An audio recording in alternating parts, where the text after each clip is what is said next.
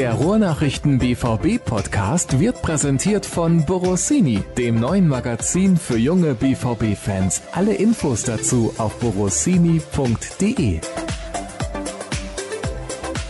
Das Vorgeplänkel habt ihr natürlich jetzt nicht mitbekommen, aber trotzdem hallo und herzlich willkommen zur nächsten Ausgabe des BVB-Podcasts der Ruhrnachrichten. Bei mir sitzt der Kollege Jürgen Kors. Episode 203 steht an und wir haben jede Menge zu besprechen. Normalerweise gucken wir zurück aufs letzte Spiel, beantworten Hörerfragen, vielleicht gibt's noch ein anderes Thema und wir gucken aufs nächste Spiel.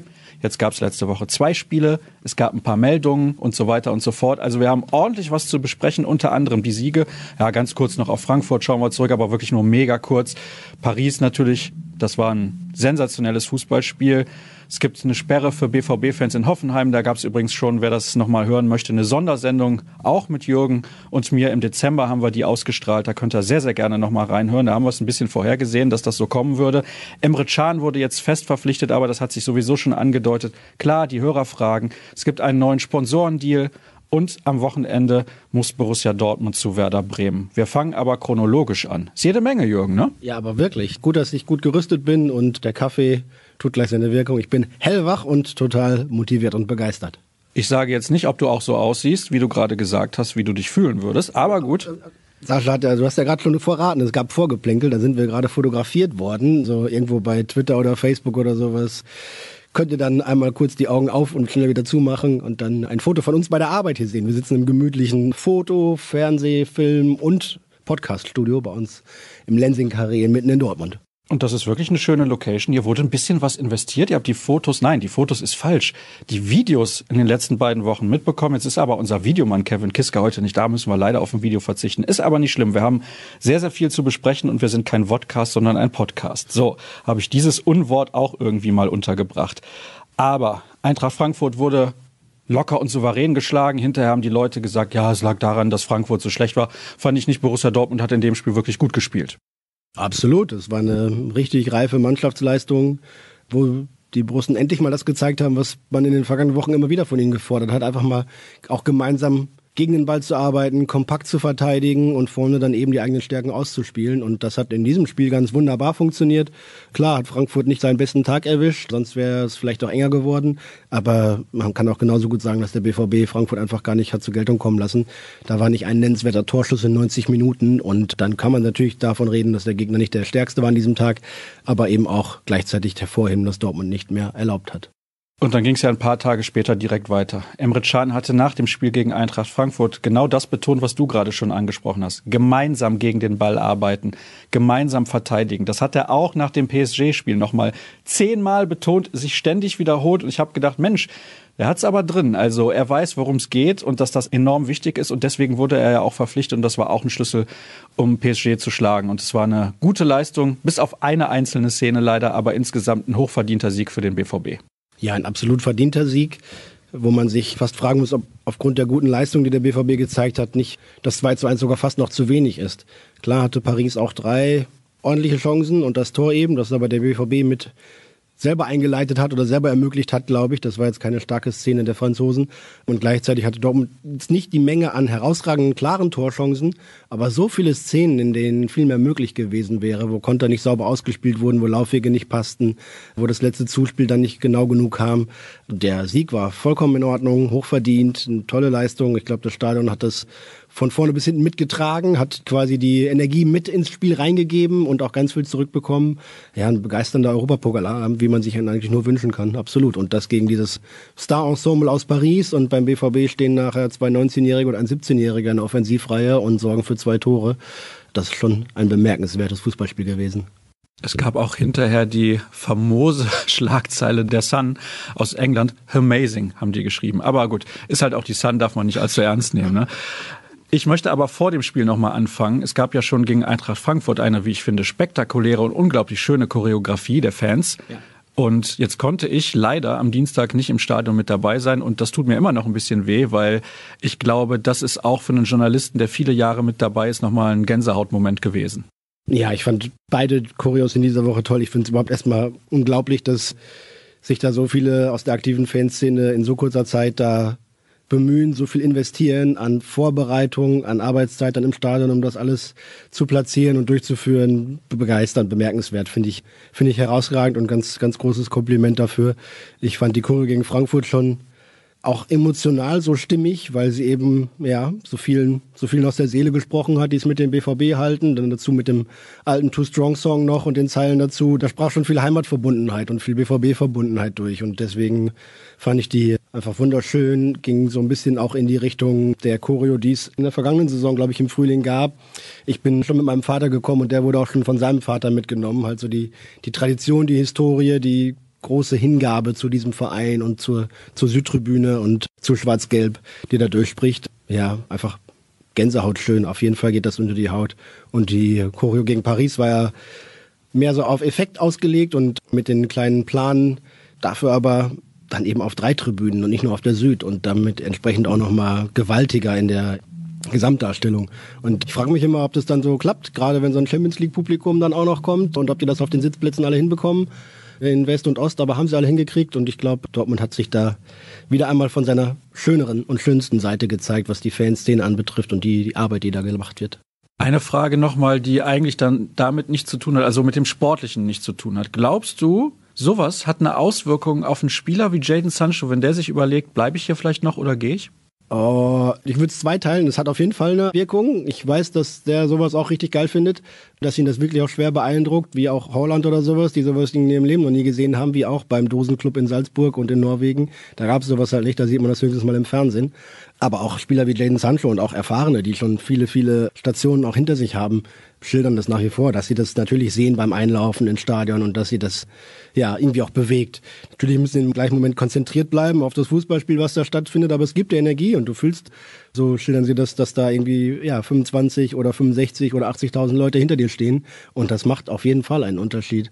Ganz bewusst nehmen sie es dann natürlich wahr, wenn sie nach dem Spiel vor der Süd stehen und sich feiern lassen können, klar, und dann zeigt ja zum Beispiel, dass dann der eine oder andere Spieler immer seine Kinder dazu herruft und mit denen das zusammen feiern will, was das einfach auch für sie bedeutet und wie wichtig denen das ist.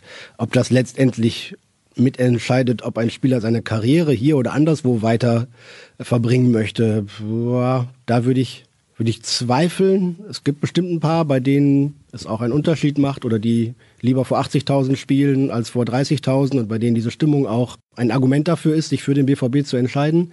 Aber ob das jetzt einen 19-jährigen Jaden Sancho dazu bringt, irgendwie auf die Karriere in der Heimat zu verzichten, die er irgendwann sicherlich anstrebt, das wage ich zu bezweifeln. Aber ich glaube, dass er kein schlechtes Wort über Dortmund sagen wird und das tut er bislang auch nicht. Naja, zu Manchester City wird er, glaube ich, erstmal nicht gehen. Aber gut, das ist ein anderes Thema. Bei Borussia Dortmund stimmte die Balance in diesem Spiel gegen PSG. Es gab halt diese eine Szene, wo Sagadou unglücklich ausrutscht. Also wirklich, also mehr Pech kann man eigentlich nicht haben als in dieser Szene. Stimmte deiner Meinung nach denn die Balance bei PSG? Denn ich war schon beeindruckt davon, nicht wie schlecht sie waren, aber dass das irgendwie nicht so richtig funktioniert hat. Sie haben sehr, sehr viele herausragend gute Spieler und oft funktioniert das ja auch sehr, sehr gut in der Offensive. Sie haben so ein bisschen das gleiche Problem wie Borussia Dortmund, dass sie es in der Defensive nicht gebacken kriegen. Ich fand aber auch ihr Spiel nach vorne nicht so, wie man das von PSG eigentlich kennt. Nee, wir haben es auch entsprechend kommentiert, dass Thomas Tuchel sich da vermutlich vercoacht hat. So ist zumindest unsere Einschätzung gewesen. Er wollte mit einer Dreierkette, die PSG sonst nie spielt, das Dortmunder System spiegeln, um eben die eigenen Stärken durchzubringen und Dortmund Schwächen offenzulegen. Das hat aber nicht funktioniert, denn die drei Stargeiger da vorne haben nicht wirklich mitgearbeitet nach hinten. Die drei eher defensiv veranlagten Mittelfeldspieler, die, die im Zentrum da waren, haben die Bälle nicht so nach vorne tragen können, mit Abstrichen vielleicht noch am ehesten Ferrati. Gaillet hat hier regelmäßig den Ball verloren und, und irgendwie Konter ermöglicht und so. Das war alles nicht, nicht so richtig ausgewogen.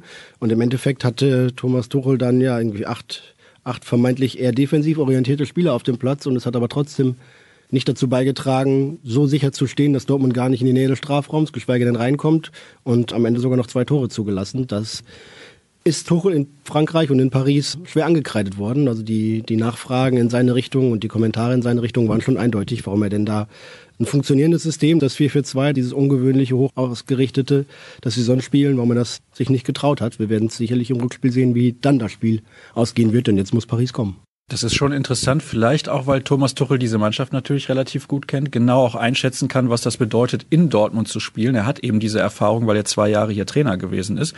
Das mag sicherlich auch ein Grund gewesen sein, warum er sich dafür entschieden hat. Was bedeutet dieses Ergebnis und auch das, was du am Dienstag auf dem Feld gesehen hast? Auch mit Sperren, die es bei PSG im Rückspiel übrigens gibt. Marco Verratti ist ein wichtiger Spieler und Monier wird auch nicht mit dabei sein. Was bedeutet das für das Rückspiel? Ja, vom Ergebnis her ist es, glaube ich, eher kein, kein Wunschresultat, denn mit einem 1-2 aufgrund des Auswärtstores der Franzosen kann halt das Spiel schnell auch in eine klare Richtung kippen. Aber ich traue erstens Borussia Dortmund absolut zu, dass sie auch in Paris treffen. Dafür ist die Abwehr von PSG schwach genug oder das Rückzugsverhalten schwach genug, weil sie sonst auch wenig da gefordert werden. Und ich glaube aber, dass der, der psychologische Effekt fast genauso wichtig ist wie das Ergebnis, denn mit dem 4 zu 0 gegen Frankfurt und dem 2 zu 1 gegen Paris hat sich die Mannschaft jetzt aber auch verflixt nochmal endlich mal bewiesen, dass sie auch gemeinsam verteidigen können, dass sie auch Gegner vom Tor weghalten können und seien sie noch so edel besetzt wie PSG und dass sie, wenn sie gemeinsam das hinkriegen, von vorne auf den Flügeln bis ins Zentrum und ganz nach hinten bis zum Keeper, wirklich konsequent, konzentriert und kompakt agieren, dass sie dann keinen Gegner fürchten müssen. Mit diesem Kader, den der BVB hat, muss das allemal möglich sein, aber es muss halt auch in die Köpfe rein und es muss nicht nur in der ersten Viertelstunde oder in der letzten Viertelstunde funktionieren, sondern das ganze Spiel über. Und dafür waren diese beiden Spiele, glaube ich, gut. Und dafür ist halt auch so ein Typ wie Emre Can gut, der da nicht nachlassen wird, die Leute anzuscheißen, wenn sie irgendwie nicht mitarbeiten. Und der seine Aufgabe auch darin sieht, den Laden dicht zu halten und da einfach anders verlagert. Das ist jetzt keine Wertung in der Wichtigkeit oder in der Bedeutung, in der Qualität der Spieler, aber ist da anders als ein Julian Brandt zum Beispiel. Das hat Axel Witzel auch betont. Er sagte, mit Emre spielt's halt anders. Und Julian Brandt will natürlich seine Qualitäten nach vorne ausleben, will seine Pässe spielen und auch mal einen Gegner austanzen, hat dafür natürlich mehr Defizite in der Defensivarbeit. Emre Can wird jetzt nicht regelmäßig tödliche Pässe einstreuen, aber dafür steht die Mannschaft halt kompakter und das ist vielleicht das, was tatsächlich der Trainer seit Monaten predigt und fordert. Wir müssen es verstehen, dass wir zusammen dicht halten müssen, denn vorne haben wir immer die Qualitäten, um ein, zwei oder auch drei Tore zu schießen. Und wenn es sein muss, schließen wir noch ein viertes oder ein fünftes. Das ist Borussia Dortmund jederzeit möglich. Wichtiger ist aber erstmal zu verteidigen. Und wenn Borussia Dortmund gut verteidigt, dann brauchen sie eben, wie gesagt, keinen Gegner zu fürchten und dann können sie auch nahezu jedes Spiel gewinnen. Und wie du es gerade schon angedeutet hast, ist es nicht so, dass Paris defensiv so stabil wäre, dass sie zu Hause immer zu Null spielen würden. Also ich bin auch schon sehr, sehr gespannt auf dieses Rückspiel, da freue ich mich extrem drauf. Ja, ich habe eben auch schon angekündigt, es gab eine Information seitens des DFB, eine Nachricht in Richtung Borussia Dortmund. Es dürfen jetzt drei Jahre keine Fans mehr also keine schwarz-gelben Fans mehr beim Auswärtsspiel in Hoffenheim mit dabei sein. Wir haben im Dezember da ausführlich drüber gesprochen nach diesem Auswärtsspiel, weil du gesagt hast, ja, das ist sowieso ein Thema, da habe ich mich länger mit beschäftigt. Das war sogar eine Sonderfolge und wir waren der Meinung, eine Kollektivstrafe generell ist eigentlich doof, aber es war nicht zu vermeiden. Es war klar, dass das jetzt so kommen würde. Ja, genau. Das war unsere Exklusivmeldung heute Morgen, die wir recherchiert haben, dass eben die Bewährungsstrafe, die verhängt worden ist, oder gegen die Auflagen in der Bewährungsstrafe deutlich verstoßen wurde. Da muss man sich irgendwie auch nicht noch das Spiel zweimal angucken oder sonst was. Da gab es ausreichend Szenen, ausreichend Fotos von entsprechenden Plakaten. Es gab Gesänge in die Richtung, die eben alles das auch bewusst übertreten haben, was vorher an Grenzen eingezogen worden ist. Und dementsprechend konnte auch der Kontrollausschuss des DFB gar nicht anders, als eben den Strafantrag so zu formulieren, dass die Bewährung aufgehoben wird, dass Borussia Dortmund drei Jahre lang keine Fans im Gästeblock hinstellen darf. Dazu gibt es noch eine Geldstrafe und wahrscheinlich, so zumindest war es im ersten Urteil formuliert, mal gucken, ob das Bestand hält, muss der BVB dann auch Hoffenheim für die entfallenen Einnahmen entschädigen. Das ist schon ein Hammer, eine dicke Strafe, die aber, und das ärgert mich so ein bisschen oder, oder das, das wurmt mich, die halt viele Menschen trifft, die nichts dafür können, die eigentlich auf wenige gemünzt ist, die sich jetzt quasi noch dafür feiern lassen, dass sie es allen gezeigt haben und dass sie nicht eingeknickt sind und trotzdem weiter ihre Beleidigungen da abgesondert haben, die sich jetzt da in, in der entsprechenden Szene dafür feiern lassen können oder wollen oder möchten. Und ja, so richtig Gewinner gibt's dabei nicht. Und ich habe auch nicht den Eindruck oder ich bin nicht so blauäugig zu glauben, dass es jetzt dann beim nächsten Heimspiel gegen Hoffenheim ist es dann Mitte Mai, am letzten Spieltag dieser Bundesliga-Saison, dass es dann irgendwie ruhiger oder unauffälliger werden würde. Vielleicht ein bisschen entspannter zu Hause. Aber die Anfeindungen oder die Vorbehalte, wir haben das Thema ja ausführlich diskutiert gegenüber der TSG Hoffenheim und speziell Dietmar Hopp, die bleiben ja bestehen. Und die werden, wenn die Ultras in diesem Fall von den Jubos vor allem auch, die jetzt zuletzt da aktiv waren, ja nicht fallen lassen. Also warum sollten sie das? Das ist ihre Überzeugung, das ist ihre feste Meinung. Die dürfen sie auch äußern, aber eben nicht in dieser Form, weil es beleidigend ist. Das ist mehrfach festgestellt worden. Sie wollen sich nicht daran halten. Von daher trifft die Strafe vor allem falsche und die, die sie hätte treffen sollen, da ist sie stumpf eigentlich und dem Problem wird man damit sicherlich nicht Herr. Es gibt auch einige Punkte, die mir bei diesem Ergebnis, so nenne ich es jetzt mal, richtig auf den Sack gehen. Das ist erstens das, was du gerade angesprochen hast. Es dürfen jetzt in den nächsten Jahren Leute nicht da ins Stadion, die nichts gemacht haben, mhm. die vielleicht sogar auch eine andere Meinung haben, aber die sich jetzt der Minderheit beugen müssen, die eben eine andere Meinung hat. Das finde ich nicht gut. Ja. Was ich aber auch nicht gut finde, ist, dass jetzt Leute hingehen und das mit anderen Dingen vergleichen. Zum Beispiel die Fans machen da das und das. Das ist doch völlig irrelevant. Also man muss sich doch um das kümmern, was einen selber betrifft. Man hat eine Grenze überschritten, denn es musste eine Grenze gezogen werden, beziehungsweise es wurde eine gezogen. So. Und die hat man deutlich überschritten. Das wusste man vorher, weil wie du gerade gesagt hast, es war klar, wenn sie noch mal was machen, wird es eine Sperre geben. Und so ist es gekommen. Also es ist im Prinzip ein Ergebnis, mit dem jeder vorher rechnen konnte und sie waren sich auch dieser Sache völlig bewusst. Ja, das haben diejenigen billigend in Kauf genommen, beschädigen damit den Verein, schädigen ihre Freunde, Mitfans auf der Tribüne und wie ich finde, schädigen sie auch sich selbst, denn wie erwarten diese Gruppen, dass sie ernst genommen werden, dass sie von Verbänden, Vereinen etc. mit an den Tisch geholt werden, wenn es darum geht, vielleicht Regelungen gegen Pyrotechnik zu lockern. Wenn sie auf der anderen Seite sagen, ihr interessiert uns einen Scheiß, wir machen hier unser Ding und dann beim nächsten Mal mit denjenigen am Tisch sitzen zu wollen, mit denen zu verhandeln und Lockerungen zu erwirken, das funktioniert halt nicht. Und daher bin ich mir sicher, das ist Meinung, ganz klar, schädigen sie auch ihrem eigenen Anliegen. Und deswegen sehe ich da keinen Gewinner in diesem Urteil, außer irgendeiner gemeinnützigen Stiftung, die da einen Teil der Strafsumme bekommt. Ja, das ist immer gut, wenn eine gemeinnützige Stiftung irgendwie Gelder bekommt, aber nicht auf diesem Wege. Das ist sicherlich nicht der Sinn der Sache.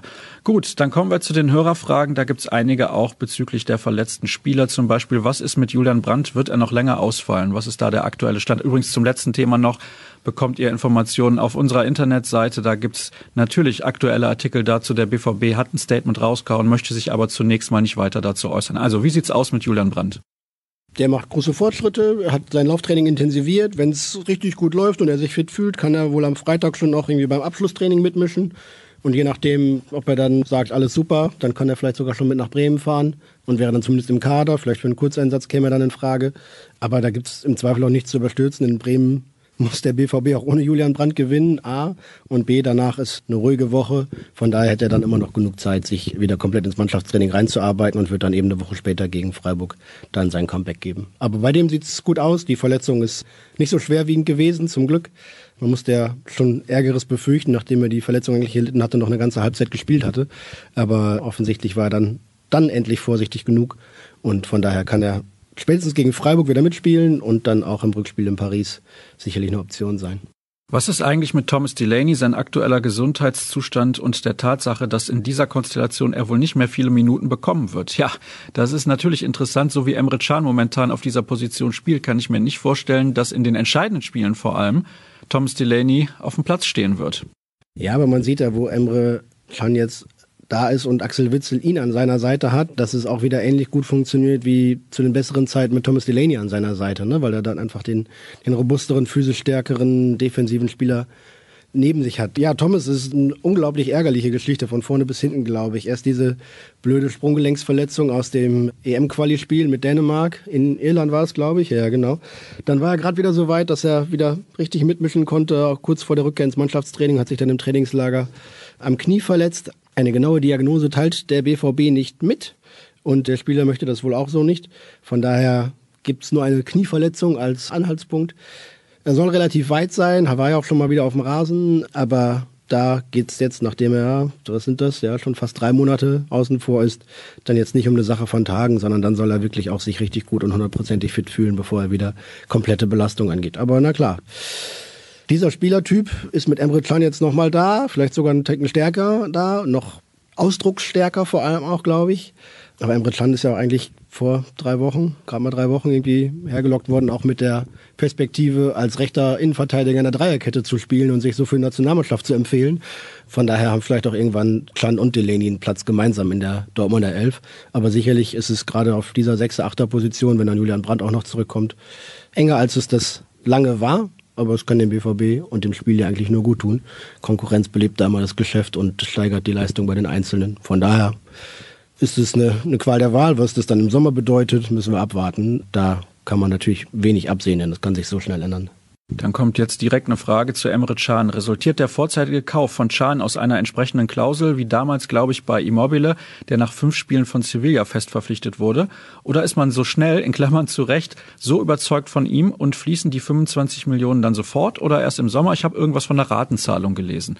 Wundert mich aber, dass Borussia Dortmund auf eine Ratenzahlung angewiesen ist. Das wären sie wahrscheinlich nicht mal, aber es ist total üblich. Ne? Also alle größeren Transfersummen werden, werden gestückelt. Da es diesmal ein Geschäft mit einem italienischen Verein gab, ist es relativ offengelegt, weil Juventus das dann kommuniziert. Drei Raten, in denen diese 25 Millionen überwiesen werden. Der Kauf ist fixiert jetzt entsprechend, weil es gibt da geschäftliche, terminliche und so weiter Gründe, das immer zu entsprechenden Zeitpunkten bekannt zu geben, die ich auch nicht alle wirklich durchblicke oder, oder durchschaue.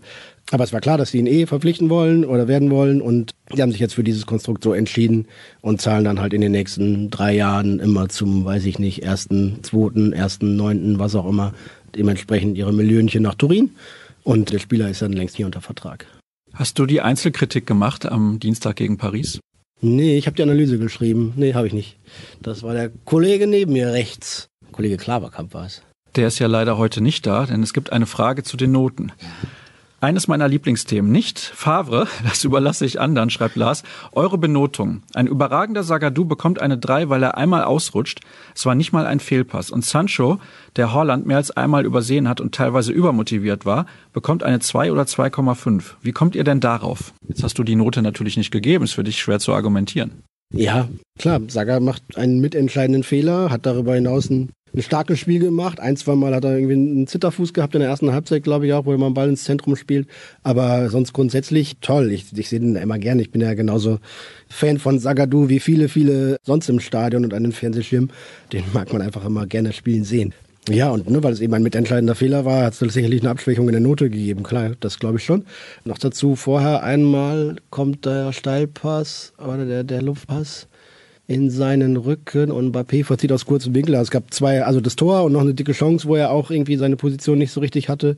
Aber grundsätzlich war die Leistung bestimmt eine zwei, glaube ich auch. Und dann eben mit einem der mitentscheidenden Fehler dann eben abgeschwächt zu einer 2,5 oder 3. Da kann man dann lange, glaube ich, drüber streiten, ob man das so oder so haben möchte. Jaden hatte auf jeden Fall eine 2 vom Komma, ne? 2,5 würde ich sagen. Ja, 2,5 finde ich auch angemessen, weil er quirlig war, ganz viel angeschoben hat, hatte halt selber im gegnerischen Strafraum dann nicht das Glück oder nicht, nicht die, die richtige Position oder sonst was, um eben zum Abschluss zu kommen wie sonst. Und ja, nur weil der jetzt ein, ein einziges Mal keinen Scorerpunkt gemacht hat, würde ich ihn jetzt nicht eine schlechtere Leistung attestieren. Zum Beispiel leitet der großartig das 1-0 ein tolle Szene. Chan steht im Mittelfeld und winkt Holland zu sich, komm entgegen, komm entgegen. Der kommt entgegen, passt über Sancho und Hakimi geht der Ball rechts raus auf den Flügel, die Abwehr ist ausgehebelt, kommt der Pass in den Rücken, Guerrero schleicht sich wie immer von links nach hinten an da und der Schuss wird abgeblockt, Holland vollstreckt. Von daher auch eine, eine tolle Szene, die Jadon Sancho mit initiiert hat. Ja, Menschenskinder. Dein Gedächtnis ist deutlich besser als das des Kollegen Dirk Krampe. Der konnte sich wahrscheinlich gar nicht mehr ans Ergebnis erinnern am Tag danach. Die Trainerdiskussion ist anstrengend, schreibt Thomas, ich weiß, aber wenn man über Favre diskutiert bzw. ihn kritisiert, sollte man auch eine Lösung anbieten. Ich schenke euch daher eine Wünschelroute und ihr dürft mit dieser auf einen Trainer eurer Wahl zeigen. Auf wen würdet ihr zeigen? Einmal A, ohne Rücksicht auf bestehende Vertragsverhältnisse und einmal B, unter Berücksichtigung der aktuellen Vertragsverhältnisse, also die realistischere Variante. Nun gut, lieber Jürgen, dann fangen wir mal an. Erstmal mit Variante A. Ich darf mir irgendeinen Trainer wünschen, der BVB-Trainer sein soll. Ja, müsste natürlich Jürgen Klopp sagen. Also das mache ich mir einfach. Das ist sehr einfach. da werde ich 99 Prozent Zustimmung bekommen, glaube ich, bei dem Voting. Ob das heute noch so passen würde, wie das früher gepasst hat, wage ich mal zu bezweifeln, weil Jürgen sich massiv weiterentwickelt hat, weil der BVB sich auch weiterentwickelt hat. Aber das wäre natürlich ein Wunschtrainer, ne? weil er gerade einer der besten und erfolgreichsten überhaupt ist auf dem Markt. Und ich andere, die auch erfolgreich sind, vielleicht nicht so schätze oder für ihren Fußball nicht so schätze oder so. Guardiola ist natürlich ein herausragender Trainer, der tollen Fußball spielen lässt. Ich fand es wunderschön, wie die Bayern unter ihm Fußball gespielt haben in den besten Zeiten. So strukturiert, so klar, so taktisch sauber, so technisch stark, so schnell, so kreativ. Das war schon cool, schön anzusehen, aber Pep Guardiola könnte ich mir zum Beispiel nicht in Dortmund auf der Trainerbank vorstellen. Von daher, ja, Wahl 1 ohne irgendwelche Einschränkungen, dann würde ich sagen, ja, dann nehmen wir doch den Jürgen Klopp.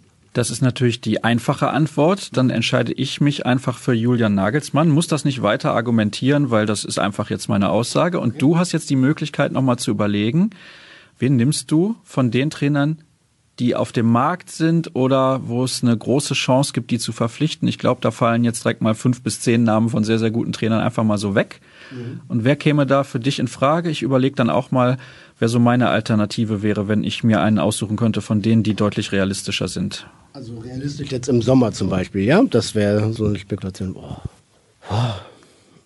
Ich glaube, Lucien Favre hat noch Vertrag bis 21 wenn der bei seinem aktuellen Verein erfolgreich ist, dann wird er nicht zu haben sein für andere, sondern bleiben. Wenn er nicht erfolgreich ist, wird er gehen müssen. Moment mal, es geht jetzt aber darum, dass du dir einen Trainer aussuchen kannst. Du kannst mir doch nicht erzählen, dass du mit Lucien Favre in diese Saison gehen würdest, in die, die nächste. nächste. Kann ich mir nicht vorstellen. Ach, das ist so viel auf und ab bei Borussia, weiß ich nicht. Wenn sie mal eine konstante Welle erwischen, warum nicht? Also offensichtlich scheint er in den letzten Wochen doch wieder irgendwie den Draht so zur Mannschaft gefunden zu haben und sieht zu ihm, dass da vieles läuft. Aber sicherlich ist und bleibt er immer ein geschwächter Trainer, weil er eben nicht das Standing hat, nicht im Verein, nicht in der Mannschaft, nicht in der Öffentlichkeit. Bleibt er per se angeschlagen. Dortmund verliert einmal, dass wenn jetzt am Samstag in Bremen irgendwie es wieder einen auf die Mütze gibt oder ein dusseliges 1 zu 2 zustande kommt, dann geht natürlich wieder jede zweite Attacke Richtung Trainer. Wie kann das denn passieren? Du weißt doch, dass es eigentlich so viel besser geht. Wieso spielt die Mannschaft dann wieder sowas? Also bei jeder Niederlage geht es gegen den Trainer und das ist halt auch irgendwann nicht mehr durchzuhalten. Ja, aber keine Ahnung, jetzt ein klarer Sieg in Bremen, dann kommt Freiburg nach Dortmund. Also ich muss hier den Kopf schütteln, Jürgen, weil du musst mir jetzt mal einen Namen nennen, der nicht Lucien Favre heißt. So geht das ah, natürlich nicht. Ja. Ich glaube, Norwich City musste einen Neuanfang wagen, wenn man dann mit Daniel Farke aus der Premier League wieder absteigt, was, glaube ich, verständlich ist, einigermaßen verschmerzbar ist, aber dann muss da ein Neuanfang her.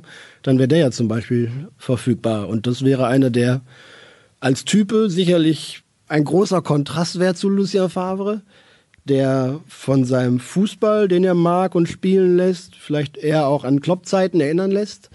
Das Problem oder der Haken daran ist, der hat halt jetzt ein Jahr lang einen Erstligisten trainiert und sonst halt nicht die große Erfahrung. Ne? Das ist halt die Frage, ob der BVB sich sowas traut. Aber den zum Beispiel würde ich in den Ring werfen. Der Name steht auf jeden Fall auf dem Zettel am Rheinlanddamm in der fünften Etage.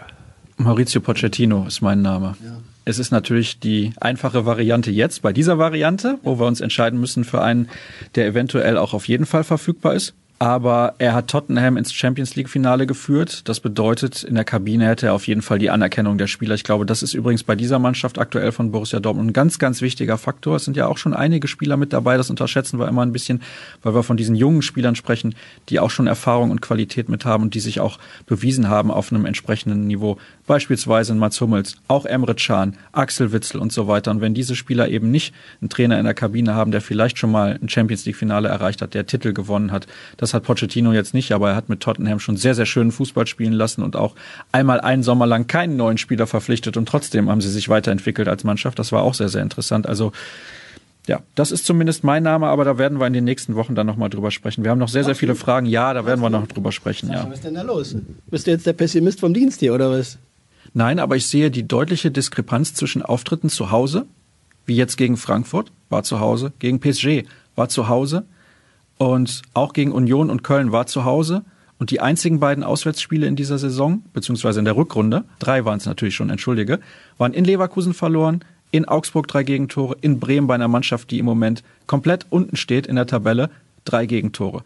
Daher sehe ich nicht, warum das jetzt auswärts am Wochenende in Bremen auf einmal wieder besser funktionieren sollte und möchte mich nicht darüber hinwegtäuschen lassen, dass es in den Heimspielen gut funktioniert. Dafür gibt es sicherlich Gründe, warum das so ist, aber ich sehe halt diesen Unterschied und der ist eklatant. Und bevor dieser Unterschied nicht beseitigt wird, sehe ich keine Argumente, warum ich als Verein mit Lucien Favre in die nächste Saison gehen würde.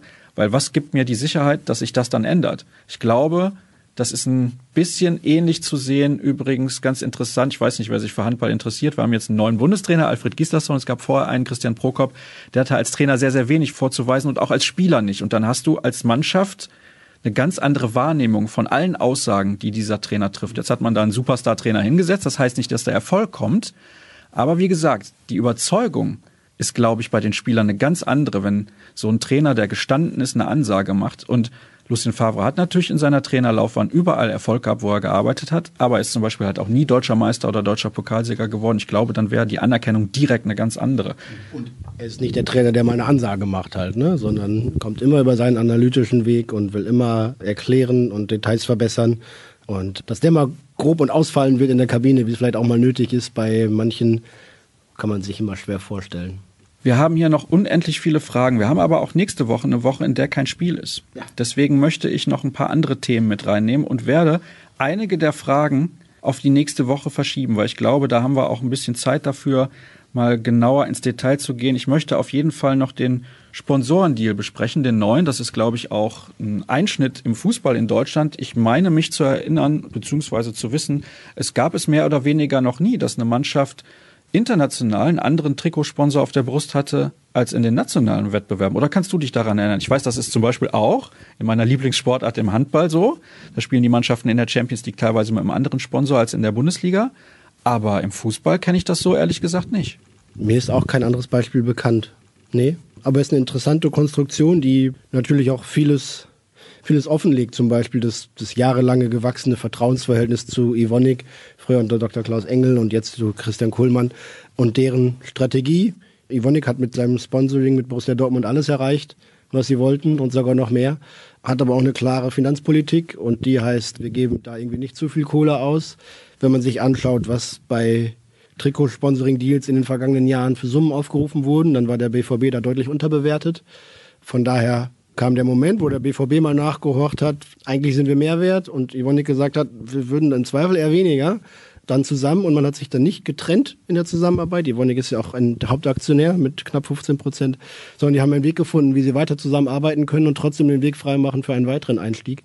Und das ist schon eine sehr, sehr interessante Konstellation, die dem BVB sicherlich gut zu Gesicht steht, weil er im Idealfall statt 20 sogar 40 Millionen einnehmen kann pro Saison für das Trikotsponsoring. Vielleicht doch dazu mit Puma clever ist und vielleicht noch ein schönes zweites oder drittes Trikot irgendwie designen lässt, das man auch noch verkaufen kann. Von daher ist es schon ein guter Deal für Borussia Dortmund, keine Frage.